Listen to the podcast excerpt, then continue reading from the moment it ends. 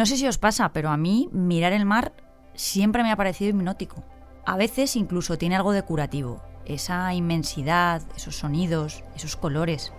Como no sé si me escuchas desde la costa o desde el interior, te lo traigo unos segundos por si ya te has olvidado.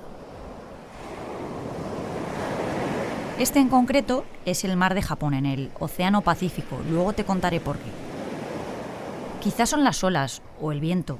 Algo debe tener el sonido del mar cuando tanta gente lo utiliza para su particular mindfulness o para despertarse por las mañanas de una manera más pausada. A mí me encantaría poder empezar todos los días mirando al mar, porque los problemas no se van, pero la mente descansa un rato. De momento hoy me voy a conformar con contaros una muy buena noticia que afecta a los océanos. Los ecosistemas marinos son el gran pulmón del planeta. Los grandes mares son los encargados de producir la mitad del oxígeno que respiramos. Pero no solo eso. Es que también absorben la mayor parte del dióxido de carbono que emitimos.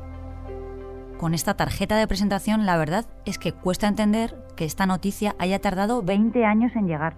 Y es que hace unos días los Estados miembros de la ONU se pusieron de acuerdo para proteger un 30% de las zonas de alta mar y hacerlo ya, antes de 2030, que parece que suene lejano, pero es solo dentro de siete años. Por fin, después de dos décadas, tenemos acuerdo de discusiones, por fin de cinco rondas de negociaciones y una nueva, por fin hoy se ha acordado el texto.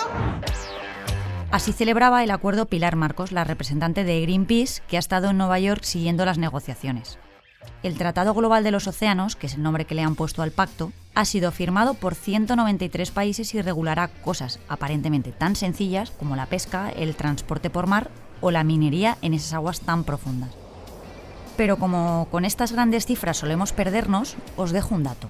El último acuerdo internacional con el que se protegieron los océanos llevaba sin actualizarse desde 1982, hace 41 años. Esperemos que por el bien de los corales, las ballenas, las tortugas o toda la fauna marina que tanto aporta al planeta, esta vez la norma sirva para algo. Soy Marta Hortelano y cada día, de lunes a viernes, quiero darte buenas noticias. Así que si necesitas un día sin sobresaltos, este es tu lugar seguro.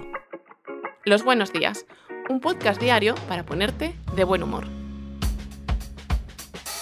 Ya sé que os había dicho que siempre que pudiera iba a traer a este podcast a una persona extraordinaria, alguien que hubiera hecho algo bueno, algo destacable. Pero hoy me vais a permitir que el protagonista de este espacio pertenezca a otro mundo, a otro grupo, vamos a decirlo así. Se llama Klaus y vive en Navarra, en Cintruénigo. No ha aprobado ninguna oposición, ni creo que tenga nómina cada mes, pero su trabajo en la biblioteca del pueblo lo ha hecho imprescindible. Y es que Klaus es un perro, un Golden Retriever. Desde hace algunos meses participa junto con su dueña, Elizabeth Francés, ella sí que es una humana, lo aclaro, ¿eh? participa en un proyecto para ayudar a leer a niños que tengan algún problemilla de aprendizaje. Ya os leo la mente. ¿Cómo un perro puede ayudar a leer si los perros, hasta donde sabemos, no leen? Yo también me lo he preguntado y la cosa tiene su miga.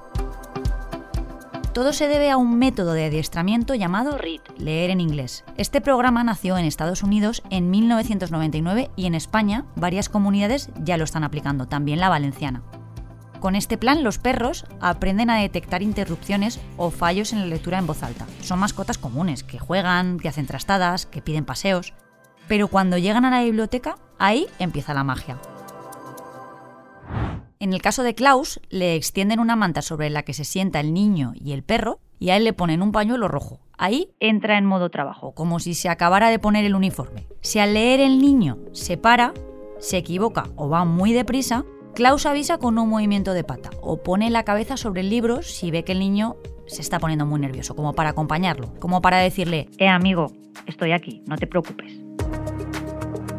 Las sesiones con Klaus están siendo un éxito en el pueblo navarro y ya han pasado por la biblioteca una docena de niños. Ay, no todos los perros pueden ser asistentes de lectura, por si estabas pensando en adiestrar al tuyo. Deben ser sociables, pacientes, les tiene que gustar estar con personas y tener unas condiciones higiénicas muy estrictas. Déjame decirte que yo creo que hay humanos que no cumplirían estos requisitos.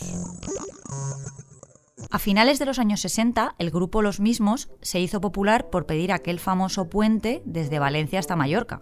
Sería maravilloso, cantaban, viajar sin necesidad de tomar el barco o el avión. Vamos, que lo que reclamaban era un puente. No sabían que unos años después, en concreto en 1988, dos islas del archipiélago de Japón iban a quedar unidas por una de las mayores obras de la ingeniería mundial. No fue un puente, sino un túnel subterráneo que va bajo el mar. Actualmente sigue siendo uno de los más largos del mundo. Mide 53 kilómetros y justo hoy cumple 35 años. Se hizo a más de 100 metros de profundidad y une las ciudades de Honshu y Hokkaido. En fin, a ver si va llegando lo de Valencia y Mallorca, que ahora me está apeteciendo un trozo de ensaimada. Siempre pensando en comer. Os dejo. Mañana más. Muchas gracias por escucharnos y gracias a ti, Marta. Que va, un placer. Recuerda que si te ocurre algo bueno y quieres contárnoslo, puedes escribir a losbuenosdías@lasprovincias.es. Este podcast ha sido escrito por Marta Hortelano, la edición es de Amalia Yusta y Paco Sánchez, el diseño sonoro de Rodrigo Ortiz de Zárate y la producción de Miquel Labastida y Andrea Morán. De lunes a viernes te esperamos en la web del periódico o en tu plataforma de audio favorita.